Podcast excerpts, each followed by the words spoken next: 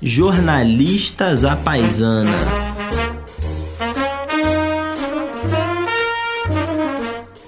Bom, começou. É, hoje a gente a gente tem uma convidada muito, muito especial. É, eu aqui, João Vilaverde, conto demais que ela ocupe todo o espaço do Daniel, porque aí a gente não tem. É, a gente ganha duas vezes, né? Ao ouvir tudo que ela tem para nos dizer, eu já apresento, é, e também não ter que, que ouvir o Daniel, que eu acho que o ouvinte.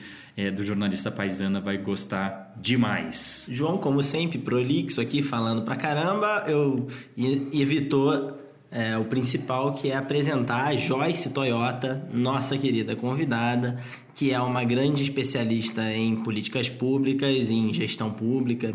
É, ela trabalha é, há bastante tempo aí com o Vetor Brasil, é uma das fundadoras do Vetor Brasil, que é uma ONG espetacular que está montando é, um grupo cada vez maior de gente boa que tem experiência de governo. É, e agora é melhor a Joyce se apresentar, né, João? Eu acho que é melhor. Legal, muito obrigada pelo convite, pessoal. Estou super feliz de poder participar do, do podcast. Como eu estava falando para vocês, sou uma ouvinte. É, eu e o Rafael, que é meu amigo, então já somos dois. A gente está super curioso para saber quem são os outros 12 que também, também. ouvem o podcast. e não sei se vocês sabem, mas vocês são meus companheiros de corrida. Eu Nossa. gosto muito de correr no parque e aí eu coloco o podcast para ficar ouvindo, fica a dica também. Olha só, para todo mundo que, coisa que, boa. que está nos ouvindo. Que coisa boa. Você vê que pelo menos um de nós está fazendo exercício, exercício físico, físico regular, é, né? é, é. Tem vezes que eu sinto vontade de correr do Daniel. Talvez eu possa unir as duas práticas, né?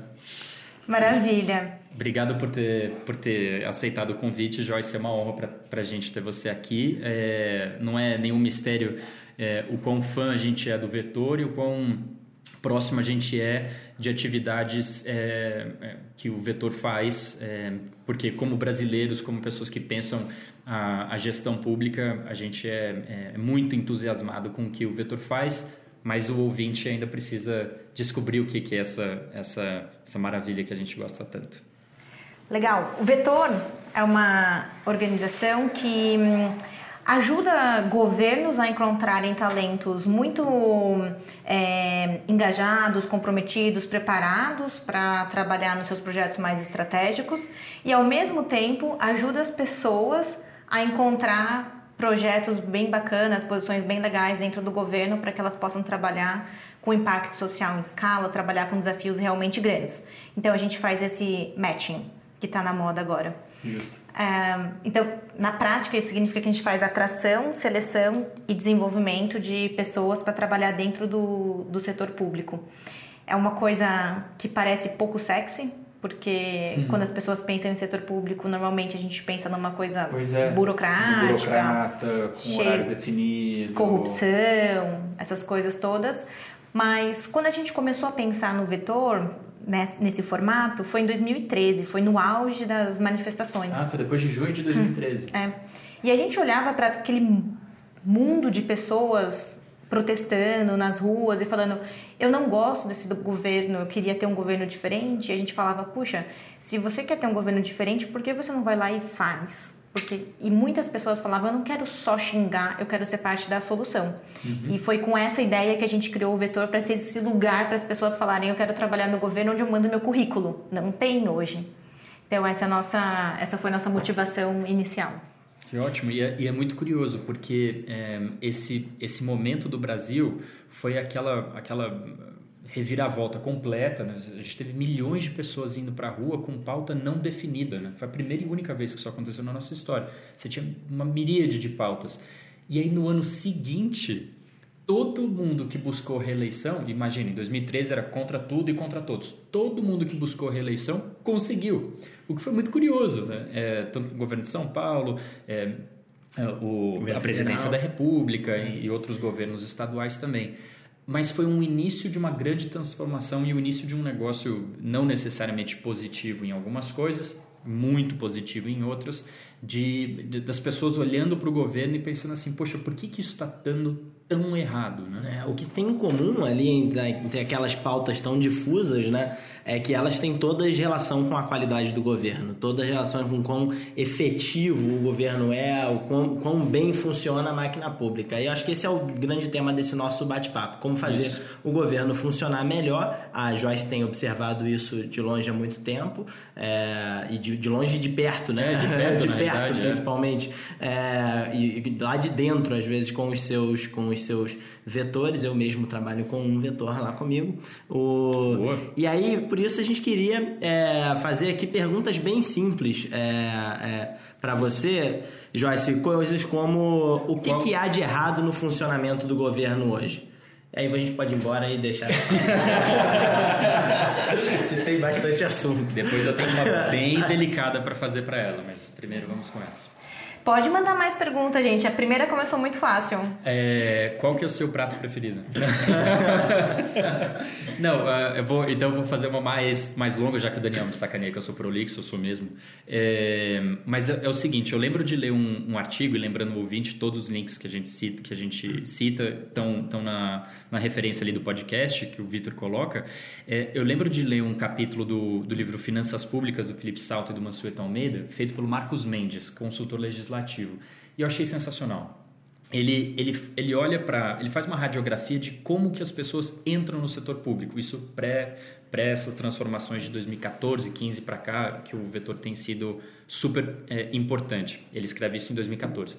E ele olha e fala o seguinte: não faz o menor sentido as pessoas terem esses conhecimentos enciclopédicos, fazerem um concurso público que testa tudo e mais um pouco para virar escrivão de Polícia Federal, ou o mesmo concurso, um pouquinho diferente, para virar é, auditor da Receita Federal. Quer dizer, é um negócio que não te testa nada, você entra lá, você rapidamente chega no topo da carreira e você com 35, 36 anos de idade já chegou no seu limite. Então você não tem mais nenhum outro incentivo a não ser ficar buscando só mais salário e não melhor emprego e, e, e quanto mais pensar no cidadão.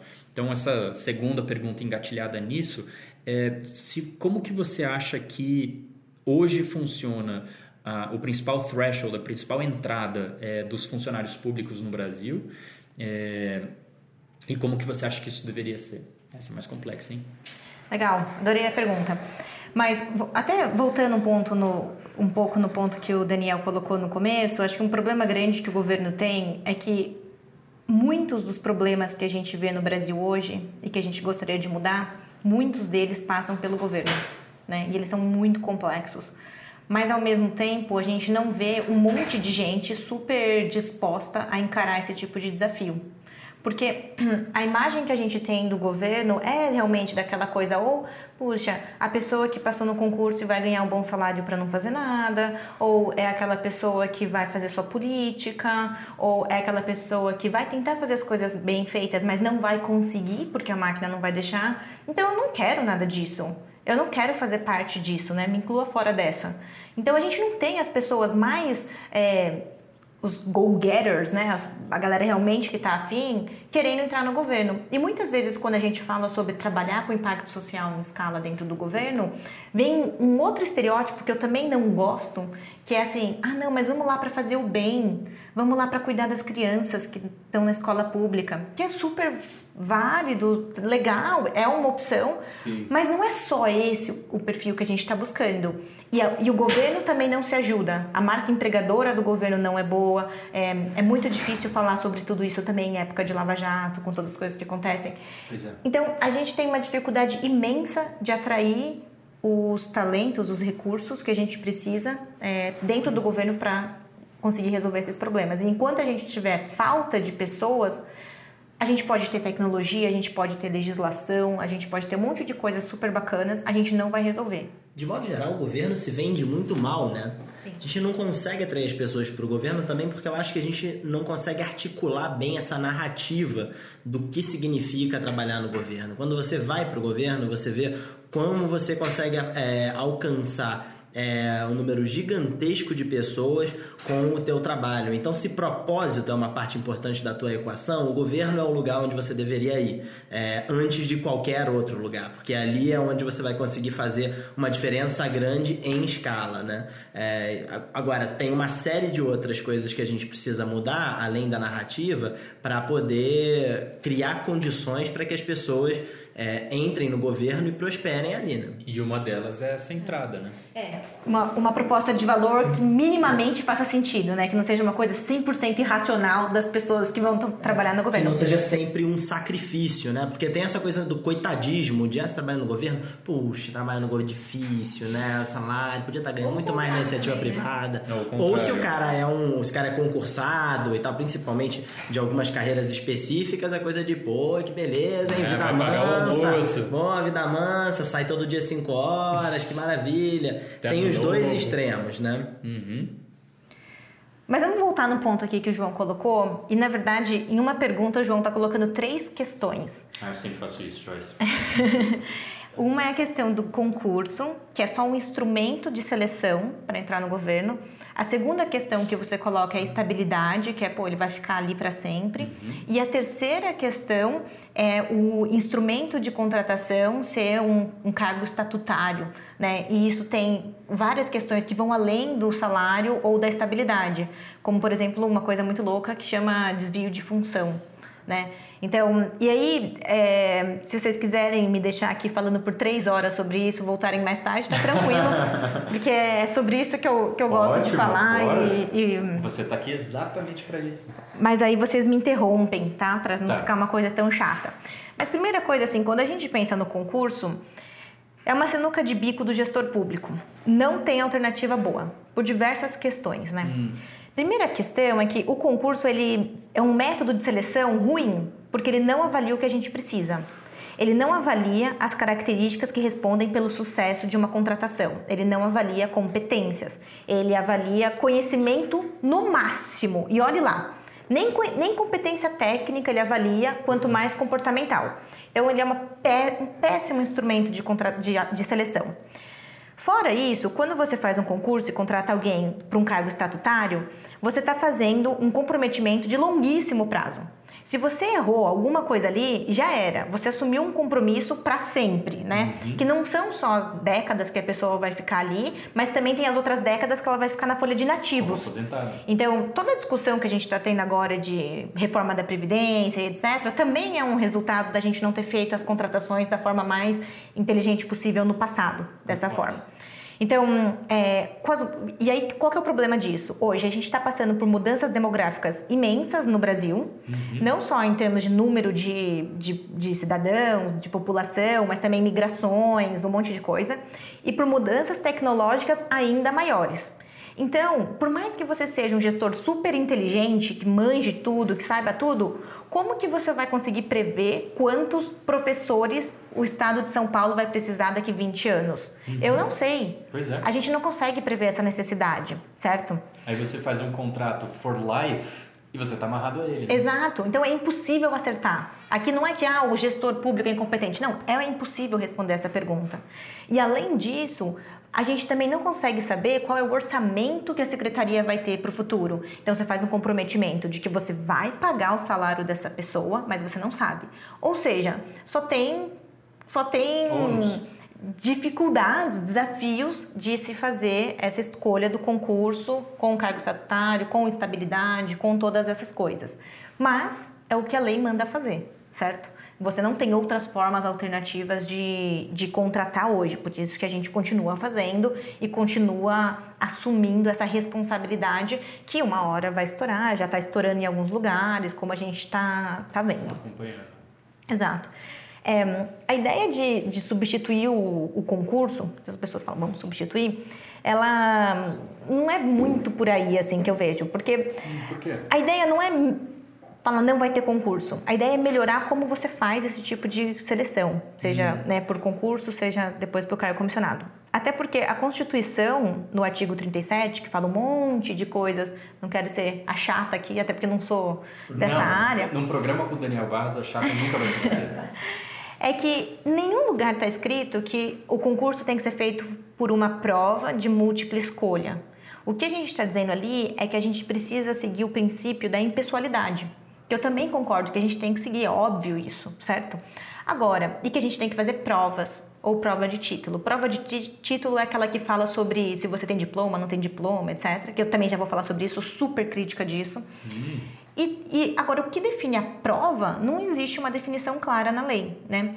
Então, tem, tem carreiras, por exemplo, que fazem provas práticas ou fazem provas orais hoje já. Então, hum. e o que é uma entrevista se não uma prova oral? Certo? Sim. Se você fizer uma entrevista bem estruturada, é, com, um roteiro, com Sim. uma matriz de competências, Sim. que você consiga ter indicadores, que você consiga é, fazer isso de uma forma objetiva e impessoal. De forma é, a diferenciar um do outro, né? É, apesar porque a preocupação com entrevista ou com uma prova oral é a subjetividade disso, né? Exato. Então você tem que tentar tirar o máximo possível a subjetividade é, desse processo de seleção é, e isso é muito fácil de fazer numa prova prova, né? Então talvez por isso tenha sempre uma prova é, escrita. Uma prova escrita. É, numa prova de múltipla escolha é muito fácil de você tirar Sim. toda a subjetividade, né? Sim. É, teve um eu não sei nem se isso for verdade ou não, mas eu vi uma denúncia de alguns candidatos que fizeram um concurso do Ministério Público de São Paulo que falaram que na uhum. entrevista era perguntado qual era o filme preferido deles. Nossa, então, que ótimo critério. É, ótimo critério. ótimo critério. Star Wars, é, qual a resposta certa? É. Então, é, isso é ridículo, né? Agora, hoje, a gente tem metodologia de avaliação, de seleção de pessoas de RH, que o setor privado usa há 400 anos, é, que, não vou exagerar, 40 anos só. 40 anos. Para não cair naquele problema. Então, há muito tempo que é totalmente objetivo. Então, é uma, é uma, uma entrevista estruturada, você sabe o que você está avaliando, você sabe que tipo de evidência você está buscando. É, é muito fácil hoje fazer isso com critério. Agora, isso nunca foi desenvolvido no setor público. Não é porque as pessoas não são capazes de fazer isso no setor público, é porque essa definição legal que a gente tem foi fechando isso. Uhum. E toda a judicialização que existe em cima dos concursos, é, a questão de como os sindicatos enxergam isso, é. as corporações. Mas deixa eu te fazer uma provocação aqui, meio advogado do diabo. O, você acha que esse é, o, esse é a coisa mais importante para a gente mudar, é, para melhorar a qualidade do capital humano que entra no governo? Porque é, me parece que há um muro gigantesco para você mudar a forma de seleção de provas e formas mais objetivas como a gente tem hoje para uma, uma coisa como processos de seleção mais parecidos com o do setor privado, né? E por outro lado, a minha visão é que você tem uma série de carreiras muito compartimentalizadas hoje no governo e que se a gente fizesse como, por exemplo, faz o Reino Unido, com carreiras um pouco mais generalistas, que você tem, é, que você consegue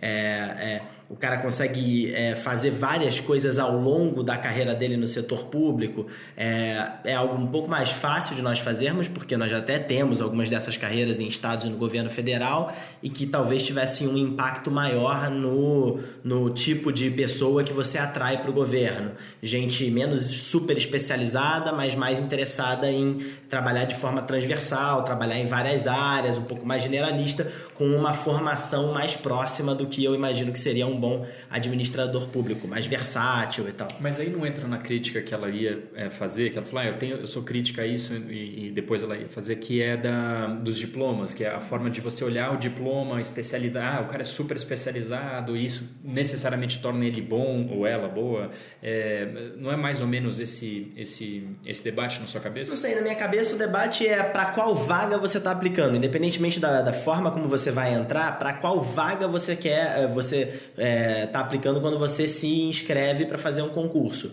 Se você está entrando numa posição mais genérica, se você tem posições mais genéricas no governo, em vez de você fazer concurso para várias posições específicas, você tem posições mais generalistas, você corre menos o risco de, por exemplo, o trabalho daquele cara ficar defasado e ele não poder continuar fazendo aquilo, não poder mudar para outra coisa por desvio de função. Você corre menos o risco de atrair uma pessoa super especializada que só quer entrar no governo para fazer uma determinada coisa específica, em vez de um cara que vai trabalhar para, é, ao longo da carreira dele no setor público, ocupar diversas funções diferentes, em diversas secretarias diferentes, trabalhando com saúde, com educação, com várias áreas, e, portanto, é, integrar melhor essas áreas, enfim, ter, um, ter um, um, um jeito de trabalhar mais versátil, mais flexível, como você tem com frequência na iniciativa privada.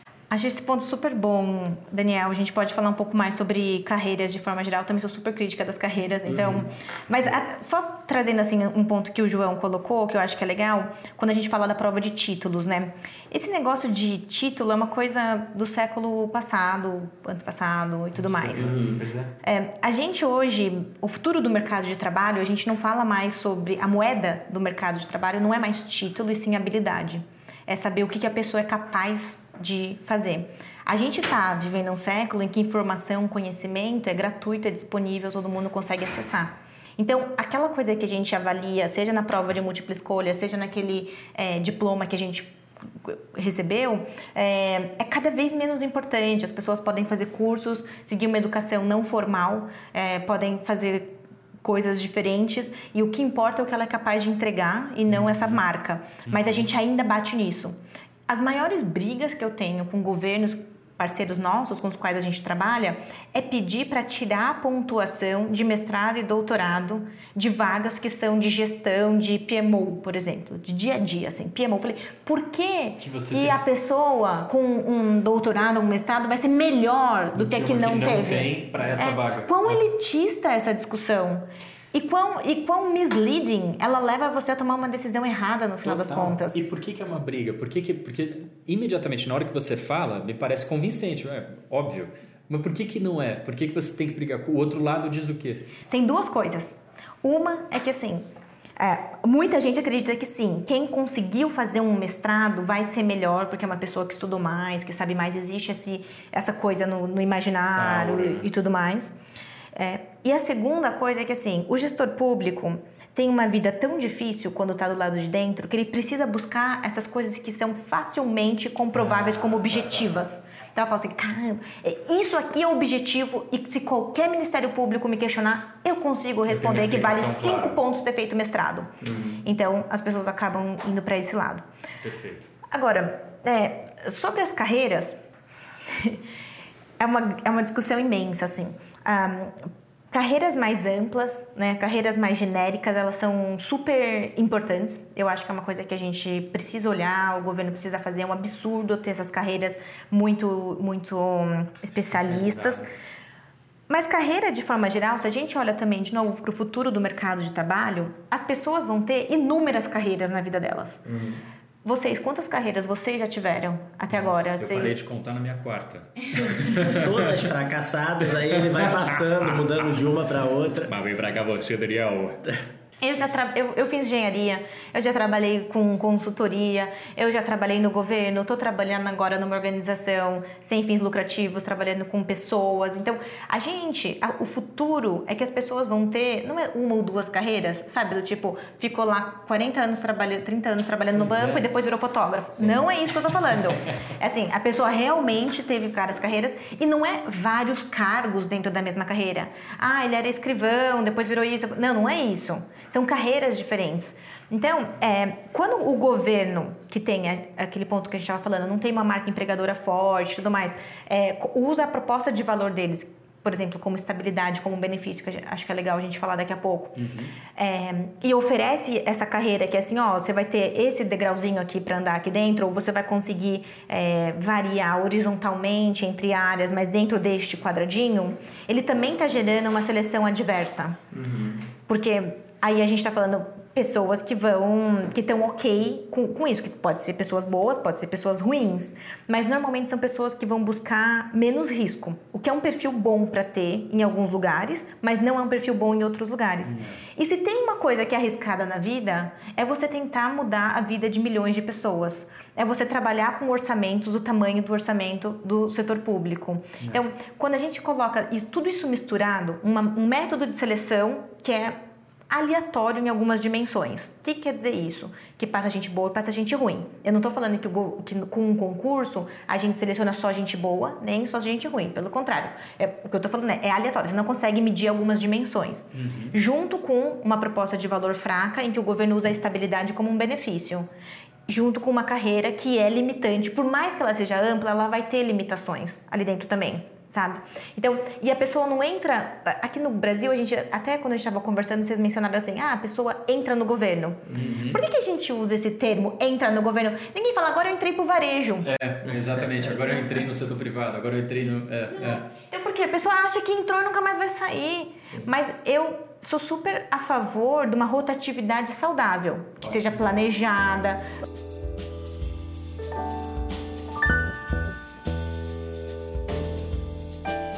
Perguntar uma coisa. Vamos dar um passo atrás aqui e pensar, mas qual é o problema que a gente está tentando resolver?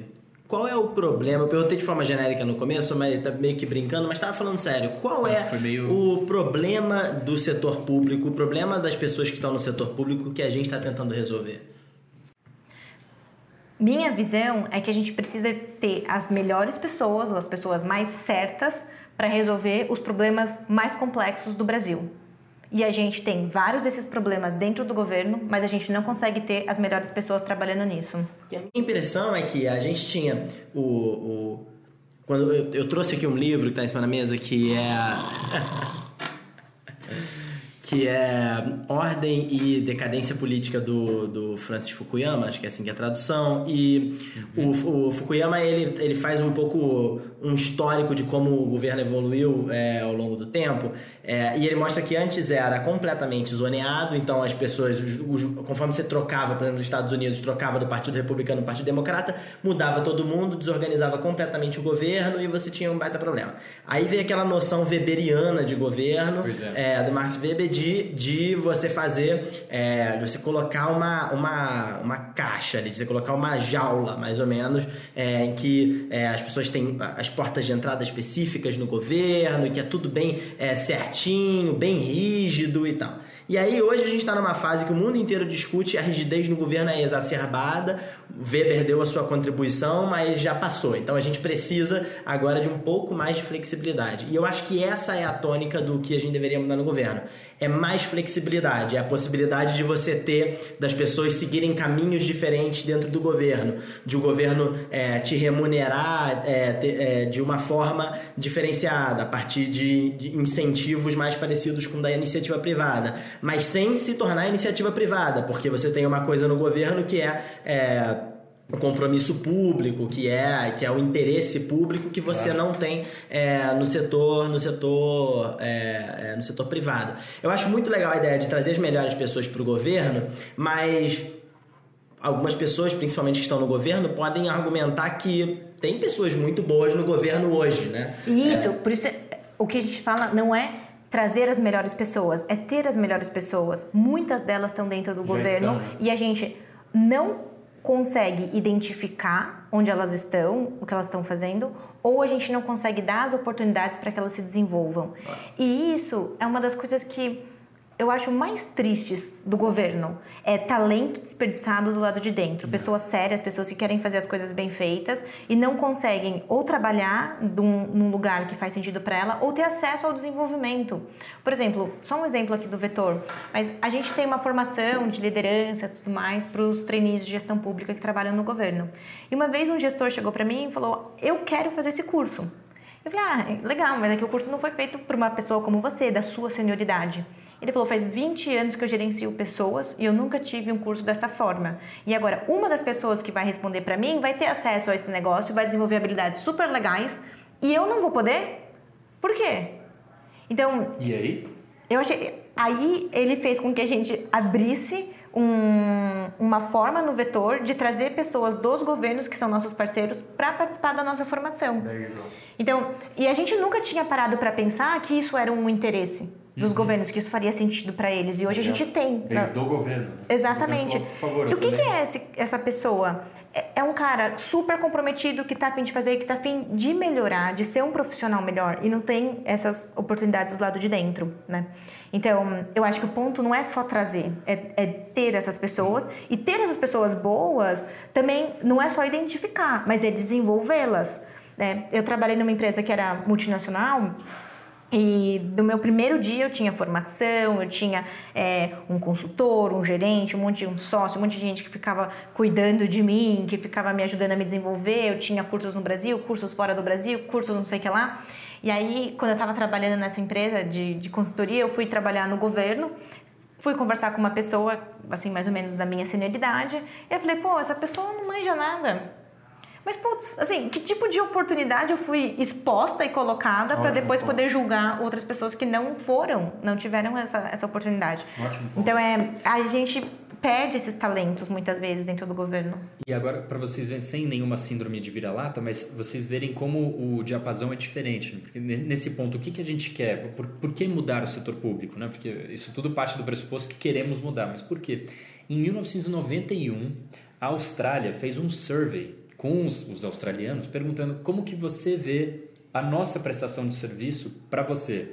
Entendendo o, o, o, cidadão como um usuário do setor público, quando usa metrô, quando usa ônibus, é, como um consumidor de setor público e perguntando mesmo como que você nos vê. Você acha que a fila é longa? Você acha que isso tem como melhorar? Que você é bem tratado? Pá, pá, pá, pá, pá, pá, pá. Em 1991, tendo um diagnóstico feito, eles então foram para uma outra parte da reforma do setor público australiano a gente ainda está meio que batendo cabeça e a gente não sabe nem perguntar direito para o cidadão brasileiro o que, que ele quer. Daí o início do nosso papo foi 2013, o cidadão, sem ser perguntado, falou assim, o que está aí eu não gosto, né? não estou gostando.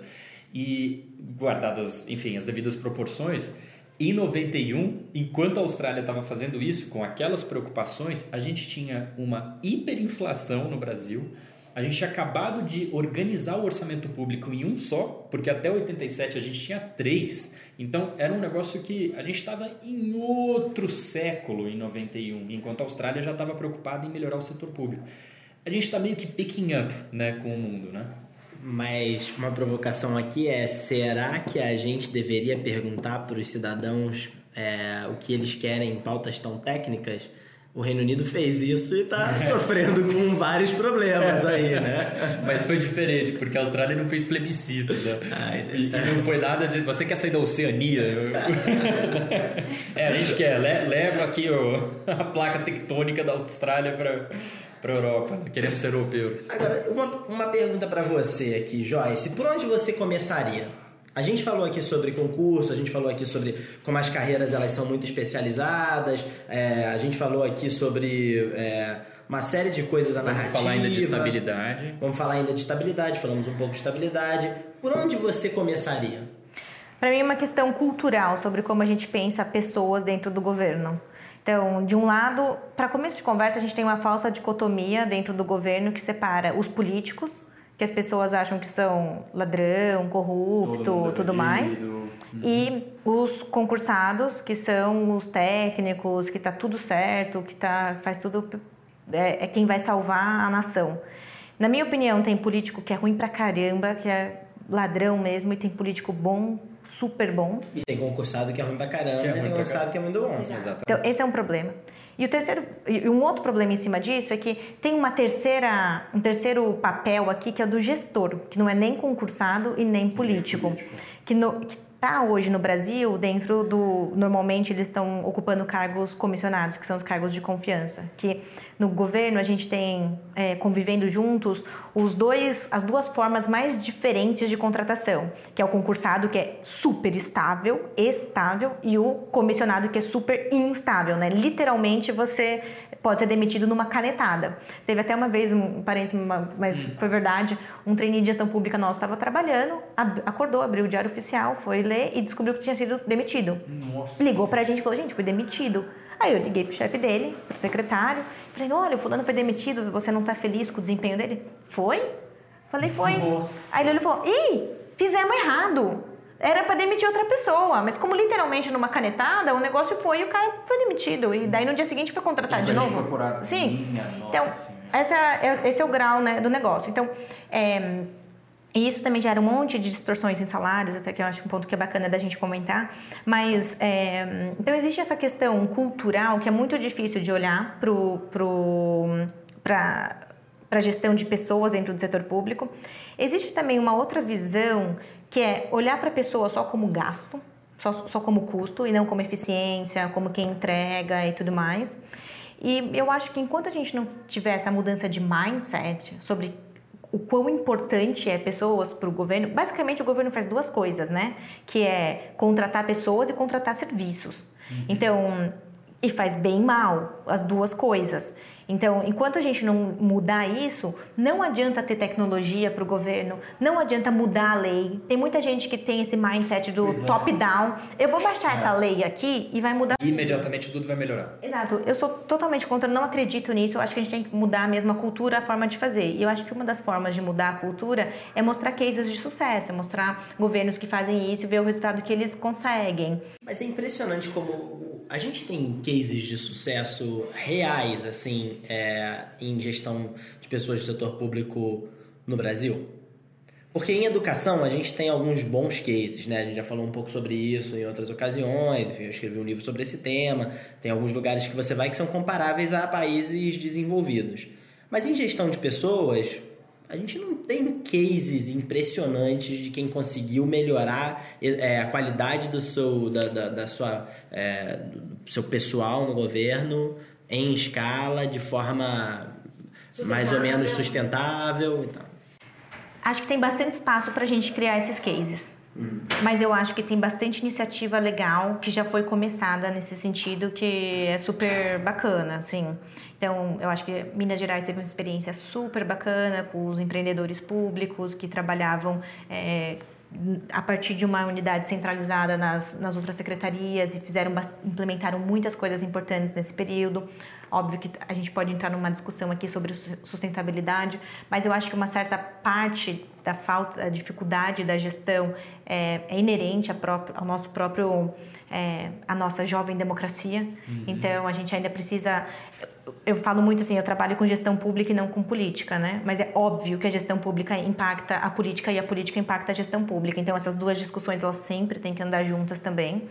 A gente tem alguns cases interessantes na própria educação, de gestão de pessoas, que não é só de seleção, porque acho que gestão é é, as pessoas acham, ah, contratei e acabou. Não, amigo, contratou agora que começou, né? Afinal de contas, é em educação que você tem o maior, a maior quantidade de pessoal do governo, né? Os professores são a carreira, Sim. provavelmente, a maior carreira em quase todas as máquinas públicas, né? Em quantidade de pessoas. Em quantidade de pessoas. Exato. E agora a gente começa a ter alguns cases aqui e ali. A gente trabalhou lá. Vamos, ah, é, dá para fazer processo de seleção para secretário de educação municipal? Dá para fazer. Dá para fazer é, um processo de trainee de gestão pública direta para uma prefeitura? Dá para fazer. Então, a gente começou a ter os, os primeiros cases agora. É, a gente está aprendendo com eles também, então não acho que a gente tem um negócio que vai virar e falar, vamos copiar do setor privado e pronto. Eu acredito zero é, nisso. Isso era uma moda dos Mas anos 90, tá, né? É. Isso é dos anos 90 e agora, né? Também tá agora tá voltando também, de novo. É como tudo, tem muita coisa volta. que tá voltando, né? Várias coisas estão voltando. Mas nos anos 90, a, muito daquela reforma do Estado, é, que virou uma emenda constitucional nem toda regulamentada, infelizmente, é, ela tem pontos muito, muito positivos, mas ela estava muito imbuída nessa ideia de não, a gente tem que fazer o governo funcionar como uma empresa, assim como na economia, né?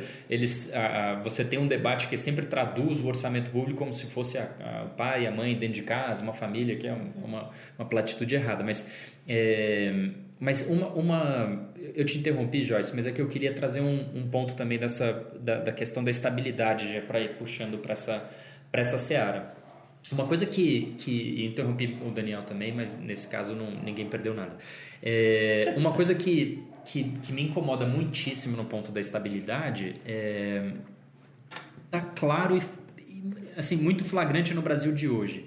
A gente acabou de passar pela pior recessão da história do Brasil. Parece, quando você é contemporâneo de um negócio, parece estranho você pensar que você viveu a pior história, mas todos nós contemporâneos de 2016, 2015 e 2016 vivemos a pior recessão da história do Brasil. De 2014 até agora, a gente destruiu 15 milhões de empregos foram destruídos. A gente tem neste exato momento, agora maio de 2019, 13 milhões de pessoas desempregadas e outras 4,9 milhões de pessoas em desalento, ou seja, elas estão desempregadas há mais de dois anos e pararam de buscar emprego. Gravou direitinho os números. Isso, isso, é, pois é, isso sem contar aqueles mais ou menos 11, 12 milhões de pessoas que estão subempregadas, poderiam trabalhar mais, mas não estão trabalhando. No setor público, ninguém perdeu emprego. Uhum. As pessoas passaram pela pior recessão da história do Brasil, viram seus, seus contemporâneos, seus conterrâneos ficarem desempregados e continuam desempregados, mas está todo mundo recebendo. E pedindo mais salário. Quer dizer, é, a estabilidade eu, eu, não consigo dissociar ela tanto da questão também do, do, salário, porque na medida que você tem uma estabilidade já à tua frente e você tem, sei lá, 25, 26 anos de idade, você imediatamente está colocado a pedir mais dinheiro. Você sabe que demitido você não será, né? Então, como, como que a gente pode discutir a estabilidade, que hoje é quase que ampla, geral e irrestrita, é, sem acabar totalmente, porque a estabilidade de impostos em carreiras de Estado, diplomacia, por exemplo, é fundamental, mas enxugar o máximo possível e continuar mantendo o setor público é, é, é atraente para essas pessoas que você acho que definiu bem com o go-getter. Né? É, como fazer isso na sua cabeça? Esse ponto da estabilidade é super interessante. Eu concordo totalmente com você. A estabilidade do funcionalismo público é necessária. É, eu não tenho uma visão simplista sobre isso, tipo, acabou com a estabilidade e tudo Exato. mais. faz sentido errado, né? Mas ela não é uma proteção do empregado público. Ela não é um benefício individual. A estabilidade ela deveria estar a favor do cidadão, no sentido de proteger a máquina pública de abusos de potenciais eleitos que quisessem sequestrar a máquina para uso individual, privado e não em busca do, do público, certo? Agora, uma coisa que é importante a gente ter em mente, que eu acho que em vários momentos a gente acaba perdendo, é, e várias pessoas que estão dentro do governo acabam perdendo isso também, assim, que é a obrigação do Estado é oferecer um serviço melhor para a população. Não é apenas oferecer uma boa condição de trabalho para o servidor. O Estado ele tem que estar a serviço das pessoas cidadãs e não das pessoas que trabalham nele. E o Estado gerar mais empregos não significa o Estado empregar, significa ele criar um ambiente vibrante economicamente. Gerar mais empregos é uma expressão errada, na verdade, né? Porque o Estado não deveria gerar empregos, o Estado viabiliza, facilita, permite, claro. com, é, é, enfim, contribui, mas não gera. Quem gera riqueza é a iniciativa privada. Exatamente. Então, o primeiro, então esse assim é, é, um, é um primeiro ponto. Lógico que tem as carreiras de Estado, como polícia, fiscais, judiciário Sim. e tudo mais, que é, que é diferente, faz sentido. É, mas até pelo ponto que a gente falou sobre, a, sobre as carreiras, a gente vai ter múltiplas carreiras, não faz nenhum sentido você vender a estabilidade como uma, um benefício. Mas eu trouxe umas coisas aqui, ó, se vocês quiserem dar uma olhada, que eu achei sensacional. Posso compartilhar com vocês? Mas é claro. Olha só, quando a gente pegou, eu comecei a pegar aleatoriamente coisas de empresas que falavam, faziam propagandas, né, do, da, venha trabalhar com a gente. Então, aí umas empresas falavam assim, ó, a gente é uma companhia que dá peso para resultados econômicos e socioambientais, venha trabalhar com a gente. O futuro dos negócios de Big Data é aqui, nós estamos criando hoje o amanhã, uhum. venha construir esse mundo com a gente, sabe? Uhum. Todas essas coisas. E aí, como que o governo fala sobre as carreiras deles? Hum. É, divulga no Diário Oficial o edital do concurso, né? Ninguém, né? Quem, é, quem lê isso? Então, quem que divulga? Vocês não estão o Diário Oficial todo dia? o Vitor tá, vai, Vitor, fala a verdade. Tem que ler, tem que ler. Quem que divulga? Os cursinhos do concurso que divulgam é. essas carreiras. Os mais interessados, né? Ó, aí eu trouxe para vocês verem. Então tem aqui a profissão concurseiro, né? Que são as coisas que os cursinhos fazem. Então ele fala. Concurseiros ó, apostam na carreira pública em busca de estabilidade. Que maravilha! Ser servidor público é um bom negócio Profissionais estão de olho em estabilidade e bons salários oferecidos por, por administrações públicas. Tem um que eu adoro, deixa eu mostrar aqui. Esse aqui é ótimo. Nossa, esse é ótimo. Promoção Dia dos Namorados para quem quer estabilidade no amor e na vida profissional. Inacreditável como trata a, a, a carreira pública, né? Não, e ainda compara o namoro à estabilidade pública. Se tem alguma coisa que não é estável, é um namoro. Não, o namoro é instável. Você pode terminar ele, não tem contrato, não tem nada. E a tolice disso é que tem um monte de é, pesquisas de RH que mostram que é, a nossa geração está cada vez mais interessada em é, propósito, cada vez mais busca propósito. E o governo é o que te oferece propósito, porque só por meio Pois do é, governo você consegue é. gerar mudança em escala. Não, e é e exatamente. ninguém usa esse E é- argumento. E, né? e somos de uma geração, quer dizer, somos de uma geração, isso quer dizer que todas as demais, as que vêm em seguida, e as mesmas que vieram um pouco antes, é, tem essa, estão imbuídos nisso. A gente não tem essa coisa dos laços, como a Joyce disse bem no comecinho, de vou entrar no emprego e vou ficar 40 anos nesse emprego. Você, aqui, enquanto te dá energia, você fica, senão você vai embora, né? Então isso não é proposta de valor, né? Então a gente tem que Pois pensar é. na estabilidade como uma defesa da máquina pública daquilo que é meu como cidadã, mas não como uma proposta de valor do trabalho. E aí, o que que a gente tem que fazer? O ponto que o Daniel colocou, flexibilidade. A gente tem que poder fazer é, mudanças, seja do, da área onde a pessoa vai trabalhar, ou seja, proporcionando demissões também, certo? Por exemplo, lá o Bresser que você citou agora, a reforma, Na lá reforma do Estado. do Estado, é, ele, ele colo- conseguiu colocar aquele negócio de demitir por, Avaliação. por desempenho. É, Só que isso nunca foi avaliação. regulamentado. Isso, é. Mas ficou à disposição para Tá na Constituição, É. mas não se regulamenta. não, foi- não foi regulamentado em lei complementar. Mas um estado fez isso, não sei, pelo menos da- onde, até onde eu sei, foi a Renata Vilhena lá em Minas Gerais, Uhum. que inclusive conseguiu fazer demissões por baixo desempenho.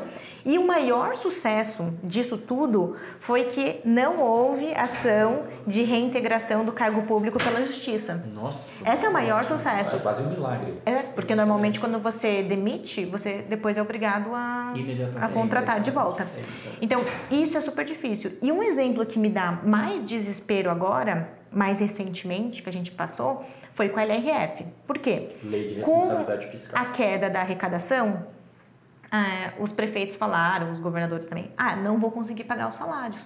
Então, ou, ou seja, eu vou acabar passando o limite prudencial ou o limite da LRF de gastos com a folha de pagamento. que estabelece que você tem você pode gastar até no máximo 60% da sua receita corrente líquida com gasto corrente de salários. Exatamente. E aí eu falei, gente, é a chance que a gente tem de poder fazer uma parte que não foi possível na reforma do Estado, que é justamente regulamentar as demissões por falta de orçamento, certo? Aí o que, que eles fizeram? Eles flexibilizaram a LRF. Ah, por que não? Exato. Aí eu falei, não, tá tudo Muda a errado. regra. Se a regra tá falhando, muda a É regra. impressionante isso, né? Porque é, esse ponto que você e o João estão trazendo, que é a gente tem um, um contexto favorável para fazer mudanças na estabilidade, porque você tem tantos A hora é desempregados, né? exatamente, porque os estados estão quebrados, vários estados estão quebrados e tal, e a gente não faz essas mudanças. Isso é uma diferença gigantesca para, por exemplo, o Chile, né? O Chile que é um caso é, citado com frequência em, trans- em reforma de Estado, né? em mudança na forma como se seleciona pessoas para cargos importantes no governo, fez uma grande reforma lá é, depois que eles tiveram uma, um escândalo na seleção de, de, de, de pessoas para cargos de alto escalão que eram muito influenciadas por empresas é, próximas, da, próximas do governo. né? Depois de terem um grande escândalo lá, eles fizeram quase que por unanimidade, com voto de partidos de direita e de esquerda, é, uma transformação e criaram lá o sistema é, de escolha de altos dirigentes públicos, é, muito parecido com o da Nova Zelândia e de alguns outros países, que virou uma referência no mundo sobre como selecionar, não por meio de concurso público, mas por meio de processo de seleção profissional, gente para ocupar cargos que seriam equivalentes a diretor do Banco Central, diretor de estatal, presidente de órgão de, de autarquias é e totalmente cargos de segundo e do terceiro escalão, algo totalmente diferente do Totalmente Brasil. diferente. Aqui no Brasil a gente teve toda a história da Lava Jato, os problemas com a, com a Petrobras. Era uma ótima oportunidade, por exemplo, para você ter é, uma transformação da forma como você seleciona diretores de estatais e de você seguir, por exemplo, as- a- o que diz a, a OCDE sobre como gerir estatais. E a gente não fez fez? Não aproveitou a janela de Fez pela metade nessa, nesse ponto, porque foi sancionado em junho de 2016, é, ou seja, um mês logo, um mês depois do, do afastamento temporário na época da, da, da, da ex-presidente Rousseff, foi sancionado pelo Temer o- a lei das estatais, que Sim. estabelecia que dali a 48, ou, desculpe, dali a 24 meses, ou seja, junho de 2018, ela entraria em vigor com é, determinações mínimas de quem é que pode ser diretor e tal. Mas aí começou e imediatamente antes dela entrar em vigor, a Caixa tentou judicializar por conta dos, dos vice-presidentes, quer dizer, fica uma coisa meio sempre pela metade, e ainda assim só na, na cúpula, né? Não desceu. Então o Chile está quilômetros à nossa frente nesse sentido. né? A gente não aproveita as oportunidades, né? Não. A gente não aproveita. Você vê lá na Nova Zelândia, você teve a questão do, do- dos tiros dentro é, das mesquitas É, e horror. imediatamente depois, sobre a liderança da primeira-ministra, que- o parlamento modificou lei- a, a regra para armas. Então os caras aproveitaram a janela de oportunidade, fizeram uma transformação é, na lei e a partir dali vão, vão- a mesma coisa aconteceu no Reino Unido quando eles apertaram mais o, o- a legislação para porte de armas. Aqui a gente, a gente não aproveita as oportunidades. A gente parece que acontece, por exemplo, sei lá, é, Não, é, a crise econômica. A gente teve uma, a gente está vivendo uma gravíssima crise fiscal. O Estado é um clichê, mas é totalmente verdadeiro. O Estado brasileiro ele não cabe dentro do orçamento. A gente está com uma dívida pública que saiu de 53% do PIB em março de 2014 para 78% do PIB agora. É um salto de. É, é- é nível Grécia, nível Ucrânia, nível de país que quebra. E a gente continua gastando mais e mais e mais. O que, que a gente fez? Como a- abriu uma janelinha de oportunidade, a gente fez o quê? O teto de gastos, uma emenda constitucional aprovada em dezembro de 2016, desde janeiro de 2017, a Constituição brasileira tem um teto de gastos. Foi colocado como se fosse, ah, agora sim, a gente, o governo vai ser obrigado pelo teto constitucional a gastar menos. Dois anos depois, qual que é o debate neste exato momento na Câmara dos Deputados? Uma flexibilização do teto para o governo poder, em condições excepcionais, gastar um pouco mais. Então a gente não consegue cumprir nenhuma regra de dois anos de idade. E isso está em todos os lugares. Para Brumadinho, por exemplo, você teve lá a questão das barragens em Brumadinho. O natural seria que a gente tivesse regras muito mais rigorosas imediatamente depois para esse tipo de para esse tipo de barragem. É, devia ter sido Mas depois de isso não- Mariana, é né? claro, ou depois de Mariana. Mas isso não isso não aconteceu. Então, é impressionante como a gente não consegue reagir com a rapidez necessária em fazer mudanças é, de leis e mudanças da forma como as instituições funcionam frente a a questões é, horrorosas como esses exemplos aqui que a gente acabou de citar, né? Fico muito na dúvida se as pessoas não entendem esses impactos ou se elas entendem e não estão nem aí. Porque é muito. É muito complicado algumas dessas questões, assim. Falando sobre esse negócio de, de regra, de flexibilidade, etc. Uma história que eu achei que foi bem, bem engraçada. Hoje eu acho engraçado, na época foi um pouco mais tenso. Mas teve um governo que a gente ajudou a fazer uma seleção para cargos comissionados de alta administração. E quando o Ministério Público viu o que a gente estava fazendo, eles falaram assim: opa, peraí, vocês estão fazendo um processo seletivo, objetivo, impessoal, para selecionar para esses cargos de, em comissão? Sim. Ah, então calma. Então, essa pessoa que não é amiga do prefeito, não conhece o prefeito. Não, não, não conhece, veio por um processo profissional. Então, isso daqui deveria ser um cargo comissionado. Se ele é um car... eh, deveria ser um cargo concursado. Se ele é um cargo comissionado, deveria ser um amigo do prefeito para entrar no cargo. Então tá, eles entraram com uma vício chegou no, no, no, no Ele- órgão de controle. eles entraram com uma DIN, uma ação direta de inconstitucionalidade. Aquele governo ficou impossibilitado de fazer qualquer movimentação em cargos comissionados durante um período em que isso estava em análise. E aí eu falei pro pessoal em brincadeira, mas assim, olha, a partir de agora no processo seletivo que a gente faz, a última etapa vai ser um churrasco na casa do prefeito para todo mundo que passasse virar amigo do prefeito. Virar amiga do E não prefeito, ter é. problema com esse tipo de coisa. Então, a gente chega nesse nível de que eu fico pensando, será que a pessoa não compreendeu ou será que ela compreendeu e não tá nem aí, Tá né? tão arraigado que não consegue romper. Uma loucura. Agora, o que, que a gente, os jornalistas, a mídia, bom, nós somos jornalistas a paisana, A paisana. né?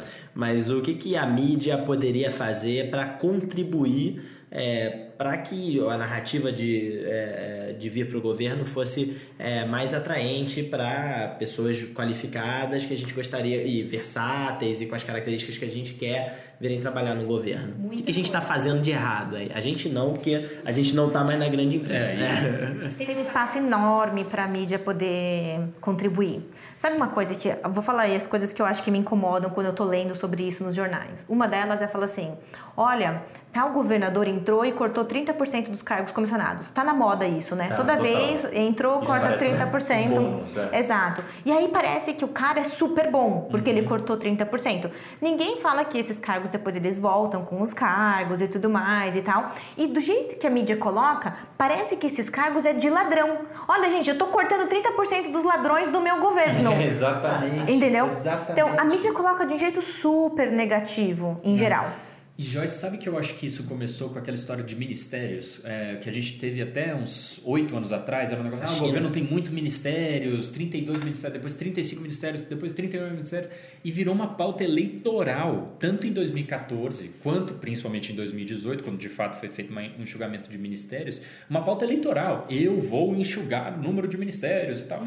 Tudo bem, enxuga, mas todos os funcionários do Ministério da Pesca continuam recebendo seus salários no mês seguinte, não tem mais um. Não existe mais um Ministério da Pesca, não existe mais um ministro, seu secretário executivo e um ou outro assessor? Tudo bem. Dez pessoas você cortou e você tirou a- a- a- as letras na- lá no prédio, na esplanada, lá em Brasília, mas o prédio continua. E as pessoas que trabalham nele também. Então virou um- essa coisa simbólica que eu acho que tem muito do papel dos jornais nisso. né? Nos jornais que eu digo da, da- da imprensa de modo geral. Isso é péssimo. A outra coisa que é muito difícil, muito ruim, é a criminalização do gestor público. Então fala, pô, aquele secretário foi denunciado pelo Ministério Público. Denunciado pelo Ministério Público. Acabou. Acabou a vida dele, porque ele foi reputação. denunciado, porque ele tem um processo administrativo.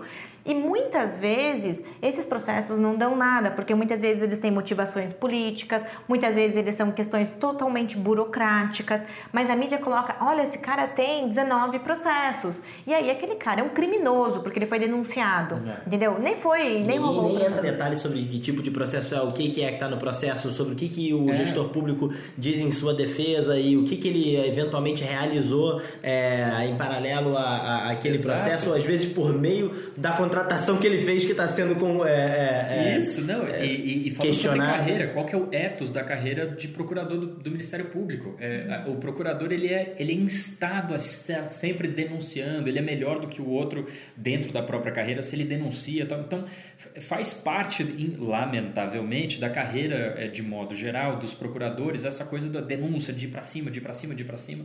Isso gera também uma, um- toda uma... uma uma montanha russa de pessoas que são denunciadas e assim, o CPF está constrangido e, e depois de algum tempo vê-se que não, não tem nada. Né? Quem não, quem não tem processo é quem não faz nada. E aí a gente tem essa coisa, nossa, pu- fulano foi, entrou, saiu, não tomou um processo. Mas também o que, que fez para mudar? Porque tem um monte de zona cinza no governo. Se você não vai assumir risco, você não vai fazer. É como tinha- quando eu estava lá em Colômbia, tinha um amigo meu que, que você conhece também, que trabalhava no governo federal, e aí ele estava lá de Ah, é. licença, no meio do mestrado, e foi promovido. Ou seja, É mesmo. o cara não faz nada e é promovido. É, é, o, o governo, de modo geral, premia as pessoas que ficam quietas e não fazem nada porque não tomam risco, né? Você tem todo um sistema de não incentivos dependendo dele, de onde. ele só tava não, lá mas ele tava fora, gente. exatamente, ele tava É, fora. sim, então o cara sim. não tava nem trabalhando e foi promovido é, enquanto tava fora. Ou seja, é um sinal claro de Não, não, que perfeito. é, os caras sem trabalhar, ele, ele, ele, Ele é promovido. ele é promovido.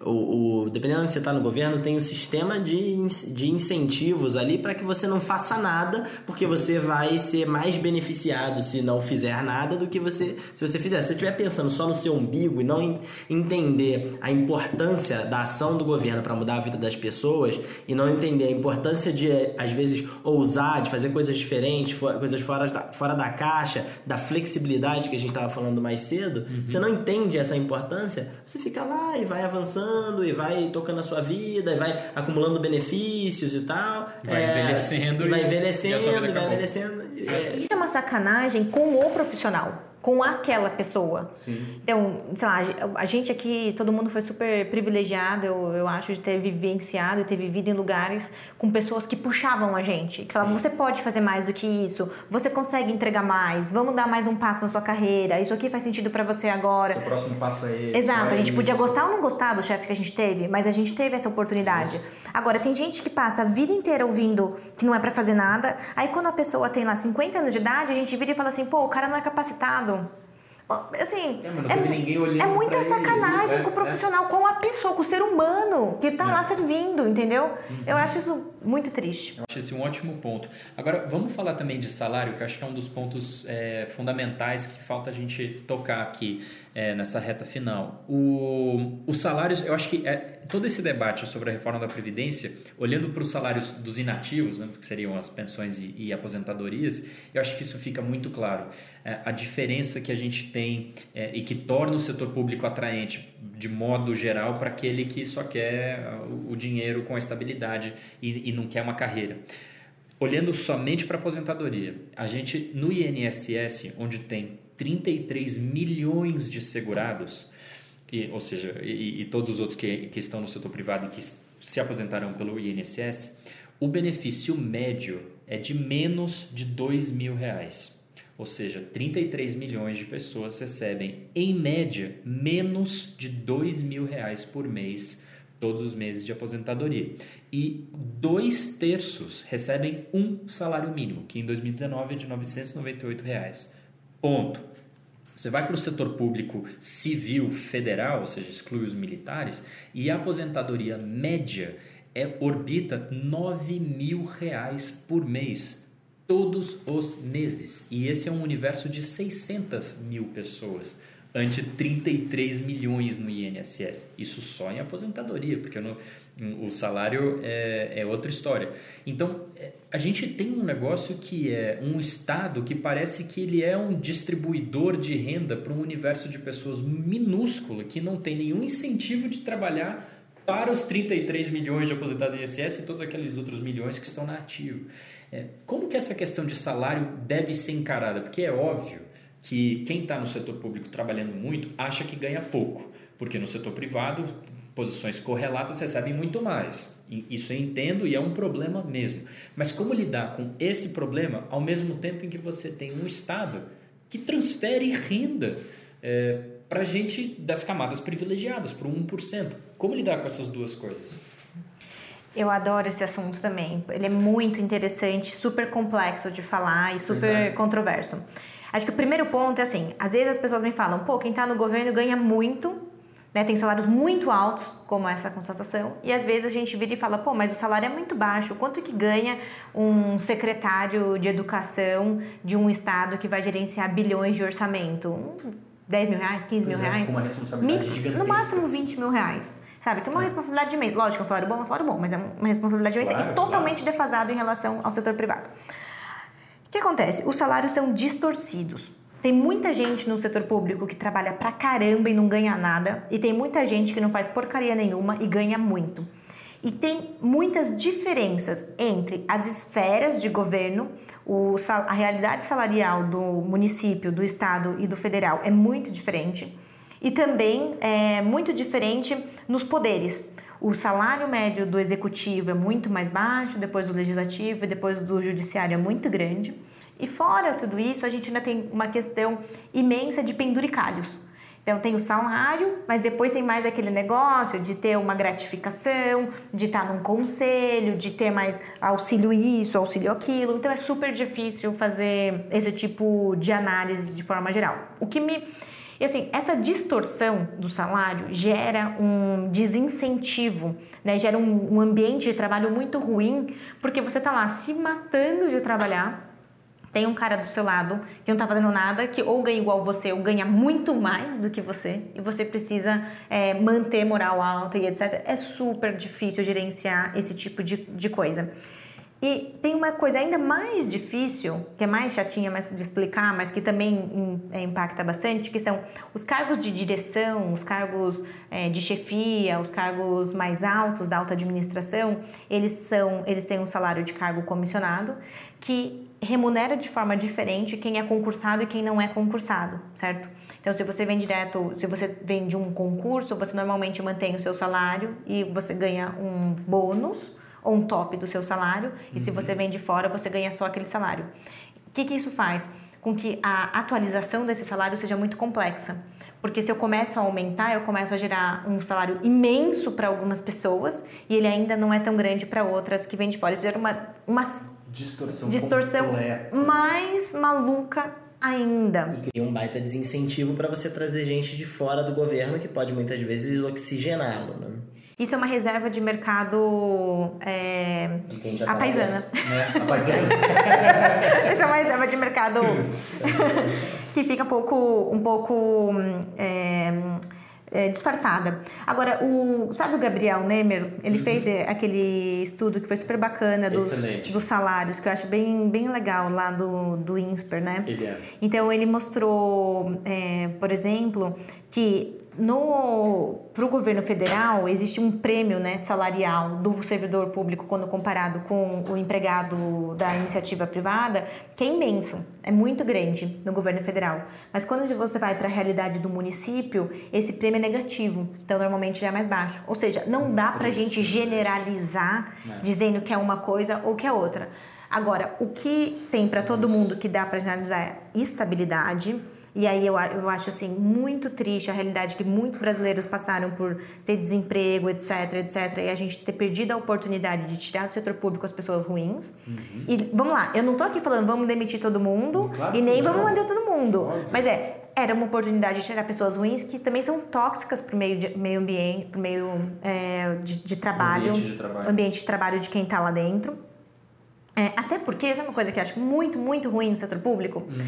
O servidor público, que é quem entrega, que é quem faz as coisas acontecer no dia a dia, ele é, leva a fama do folgado.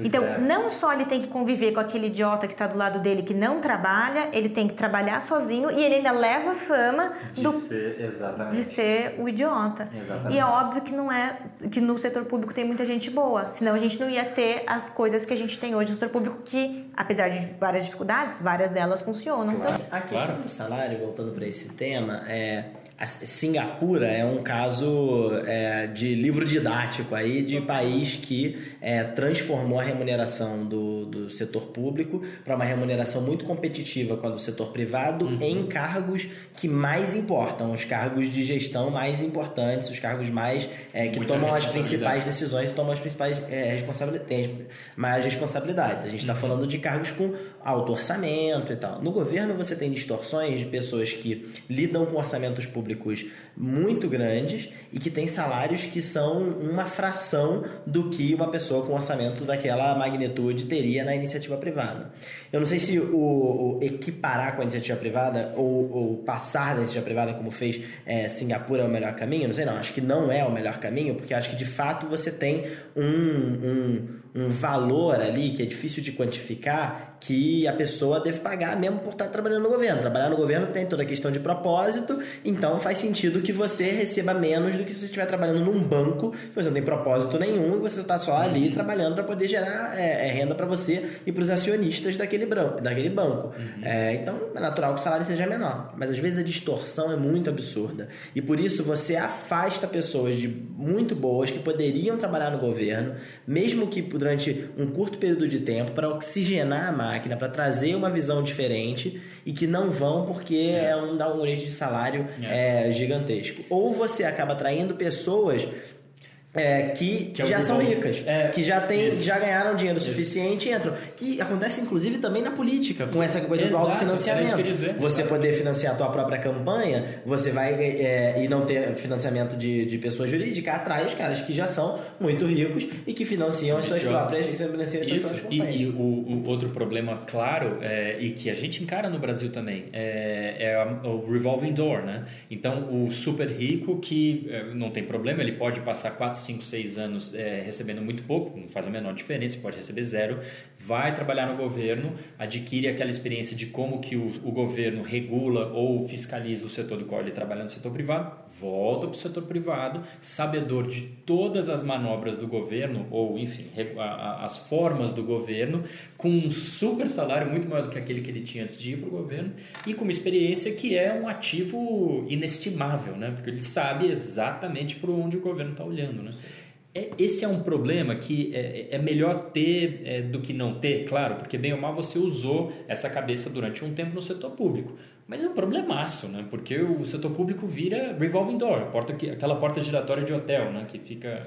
Exatamente o contrário da, do setor privado, no sentido de que no setor privado você tem uma rotatividade muito baixa de quem está embaixo né? Uhum. E muito, aliás, muito alta de quem está embaixo, tá embaixo e muito baixa de quem está na liderança. Isso. E no setor público é o contrário, as pessoas de baixo ficam e a liderança muda. Então é muda. é impossível você conseguir colocar uma cultura alinhada, né? Ao mesmo tempo, se tem uma discussão que eu acho que é muito difícil do ponto de vista político, é, para você usar o teu capital político para fazer, é, é, é, essa de salário é, de cargos de comissão. É. Porque é uma discussão que é, a gente está reconhecendo aqui, é importante que a gente conhece bem as entranhas do governo, mas que a população, de modo geral, não reconhece como algo importante e vai ficar achando que você está, é, é, é, é, político, advogando para aumentar seu próprio salário, o salário dos seus assessores mais próximos. Né? Politicamente é difícil de, de, de trazer essa pauta volta exatamente naquele ponto da imprensa, onde a imprensa também tem um espaço enorme para poder ajudar, para poder fazer essa discussão. Até olhando dados, não sei se vocês pegaram isso, mas, por exemplo, o orçamento da, da prefeitura aqui de São Paulo, 60 bilhões, salário do prefeito, 24 mil. Qualquer empresa com 10, 15 bilhões de orçamento, você vai ter um salário acima de 200 mil mensal, Exatamente. né? Para um CEO que vai cuidar disso. Óbvio, é um salário grande, é um salário alto, 24 mil, tem poucas pessoas que têm. Mas a, o Mas tipo de habilidade que você espera desse gestor também é bastante única. Agora, é difícil ter essa discussão e todas as vezes que a gente fala de salário, de cargos de direção dentro do governo, a imprensa coloca como, olha só, o cara ganha um salário tá imenso. Tá e aí tem os políticos que falam, ah, eu não vou receber o salário salário, e aí vou doar o salário, então isso é bom. e aí quem não, quem não doa o salário é errado, porque a pessoa precisa do salário. Isso é a gente viu isso no Congresso também, alguns parlamentares super ricos que no começo desse ano, quando tomaram posse em fevereiro, abriram mão dos recursos de que, que a Câmara paga para transferência mesmo, quando você sai da sua cidade, qualquer que seja ela, e vai morar em Brasília. A Câmara paga essa transferência e tal. Ah, eu não preciso disso, eu me viro e tal. E aqueles é, imbuídos de espírito público, excelentes parlamentares eleitos, mas que não têm recurso, precisam usar o recurso que está à disposição. Poxa, eu, no setor privado, quando eu saí de São Paulo, onde eu nasci e morei, e fui morar em Brasília, onde eu passei sete anos da minha vida, eu tive, a empresa que me levou me pagou a transferência é, de levar minhas coisas, enfim, é, ela é responsável, responsável pela minha ida. E os parlamentares que tiveram isso pago, e isso não tem nenhum problema, uhum. foram constrangidos pelos seus colegas super ricos que, ah, mas eu não precisei, eu estou devolvendo o recurso público para o pro, pro Estado e tal, isso, aquilo. Como margem de manobra política, você entende, mas é um, é um negócio nefasto. É obrigatório, né? né? É. Olha, e, e, o que é muito interessante dessa nossa conversa aqui é que a gente não está falando de uma pauta que é de direita ou de esquerda, né? A gente não está falando de uma pauta que é de ter um Estado maior ou um Estado menor. No livro do Fukuyama que eu citei mais cedo, tem uma frase que eu acho que é sensacional, que ele diz, é, você pode se tornar um país de é, alta renda média, um país rico, com um Estado grande, como a Dinamarca e a Holanda, ou com um estado relativamente pequeno, é, proporcionalmente, como Singapura e os Estados Unidos. Mas nenhum país se tornou rico sem um governo eficaz, sem um governo que funciona bem sem um governo capaz de promover as, as mudanças que aquelas sociedades precisam para poder é, avançar e se tornar uma economia, uma economia rica. Então, a gente nunca vai se tornar um país rico no Brasil é, enquanto a gente não conseguir transformar de forma estrutural a capacidade desse, dos governos de entregar serviços públicos de qualidade para a população. É essa a importância desse tema. É essa a, a, a, a o, o, o, o valor desse tema. Por mais técnico que ele possa parecer, eu acho que a gente tem um grande trabalho aqui, pessoas como nós é, e instituições como a Fundação Lema, outras instituições que estão trabalhando com esse tema têm de tornar esse assunto sexy, de tornar esse assunto mais atraente, de colocar isso na pauta das pessoas, de colocar isso na pauta das, das, das é, eleições. É, enquanto a gente não conseguir fazer isso, a gente não vai para frente. É, excelente. E para o ouvinte que está ouvindo, o Daniel leu esse trecho aqui, ele está na página 2 do livro, né? Que é o máximo que ele consegue chegar. Por sorte, tinha uma frase boa aqui na página 2, eu não precisei ler o restante O aqui restante, das, é um livro- das 600 e poucas é um livro páginas longo, do é. livro do Fukuyama. Me dei É. bem. É, e para do, do meu lado en- encerrar esse papo, a Joyce citou um estudo do, do Gabriel Nemer. Eu lembro de um estudo que a gente estava conversando que a hora é agora, a hora é agora, um estudo excelente, é, também da excelente Ana Carla Abraão, em que ela faz uma lição de casa que é dificílima de fazer e ela vai destrinchando o orçamento de cada um dos estados e vai contando o que que é gasto com salário. Porque uma forma clássica de você burlar a lei de responsabilidade fiscal é dizer que, ah, não, mas esse gasto, tô, tô dando uma brincadeira, gasto com paletó não é salário, gasto com tal não é salário. O que ela fez? Ela somou tudo aquilo que claramente é salário, botou como salário. Eu estou super simplificando, o estudo dela é, é- é super detalhado e, e muito melhor que a minha simplificação. Mas o, o que ela mostra é o seguinte: a gente já está quebrado. Os estados praticamente todos, os 27, não todos, mas praticamente todos, já gastam mais do que a lei de responsabilidade fiscal autoriza a gastar com salário. Se faz isso, como é que o Estado, que já está eh, ultrapassando todos os limites possíveis para pagar só salário e salário apenas, vai conseguir pagar por todo o resto? Por ônibus, por, por, por escola, ali, a, a infraestrutura de escola, enfim, por cobrir buraco no asfalto, por todo o resto que não seja salário. Não dá, né? Então, é, a hora é literalmente agora, é, e literalmente sendo bem usado neste caso. Vamos para aquela nossa sessão especial? Vamos. Ah,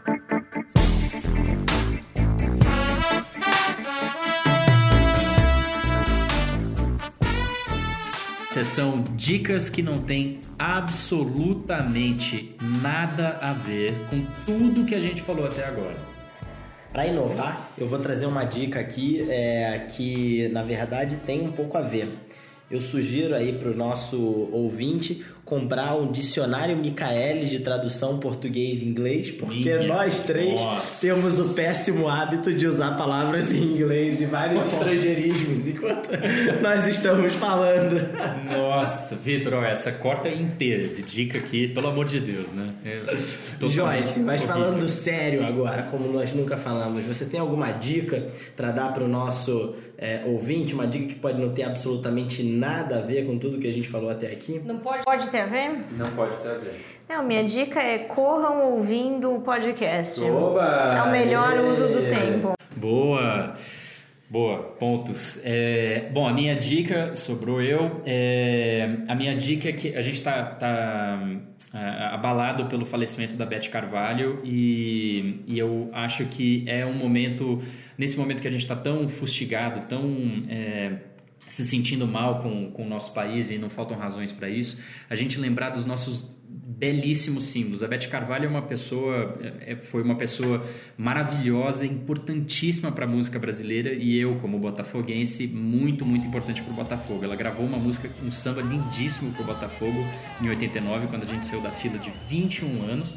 E além de tudo, ela foi escolhida pela NASA. Ela teve uma música dela que a NASA escolheu para tocar em Marte em 1997, quando ela tinha uma sonda que dormia e acordava. Essa sonda, num determinado dia, quando foi acordar para fazer lá os experimentos, ela reacordou com uma música da Beth Carvalho. Então, a minha dica é ouvir a Beth Carvalho. Ela está à disposição em todas as plataformas, Spotify e tudo mais, é, iTunes e YouTube também.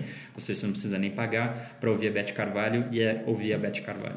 Ó, já tem a deixa aí pra música do final, hein, Vitor? A gente facilita pra você aí na escolha Ah. da música do final, hein? Olha, E para fechar, eu queria agradecer demais a, a presença da Joyce Toyota. Foi uma honra ter a companhia da Joyce e, e acho que vale a gente abrir para um comentário final, se você tiver algum comentário. Só antes disso, tem uma última dica que você me deu e que eu acho que vale muito a pena é, para o nosso ouvinte. A gente vai voltar nesse tema depois. Ah, é. que é o discurso de vitória do primeiro-ministro Pedro Sanches. Pedro Sanches lá na, na Espanha. Espanha. Nos outros podcasts, se você cometeu o erro de ouvi-los, é, a gente falou muito sobre, é, sobre o centro político, centro esquerda, centro direita na Europa, falou muito sobre é, como fugir dos extremos e tudo, é, que é uma obsessão um pouco nossa aqui, minha e do João. É, e o caso da eleição espanhola foi, é, Foi maravilhoso nesse maravilhoso. sentido, Acho né? Magnetizante e acho que vale um programa Só sobre isso, mas específico sobre isso. para preparar aí o terreno, vale a pena ver o discurso do Pedro Sanches, discurso da vitória, que é muito interessante. Esse tema tá bastante na nossa cabeça, a gente vai trazer de volta aqui. Boa. Por favor, Joyce, faça as honras. Meu convite não pode ser diferente, né? Eu acho que se o ouvinte acredita que é uma pessoa incrível, um talento imenso e gosta de desafios realmente difíceis, é, considere trabalhar no governo e tentar resolver algum dos nossos problemas públicos. Mas se o ouvinte é alguém meia boca, que não manda muito bem no trabalho, não considere o setor público, por favor. Boa! Ótimo! E como que o ouvinte pode conhecer o vetor? Qual que é o caminho? A gente tá aí em todas as redes sociais, tá no site, é, a gente vive em evento também sobre essa temática. Pô, a gente tá em, tá em vários lugares, assim, a nossa presença online é bem, bem grande. Ótimo. Obrigado, Então eu Joyce. entendi que se você quer estabilidade e tal, então Foi você isso vai lá no Joyce site disse. do vetor. Foi isso que a Joyce disse. Entendi, beleza. Você quer estabilidade, salário alto, Isso, vetor. tranquilidade, estabilidade no amor e na vida no amor. pessoal e na vida profissional. Entendi, beleza. Coisinha do pai. É. Ô, coisinha tão bonitinha do pai. Ô, coisinha tão bonitinha do pai.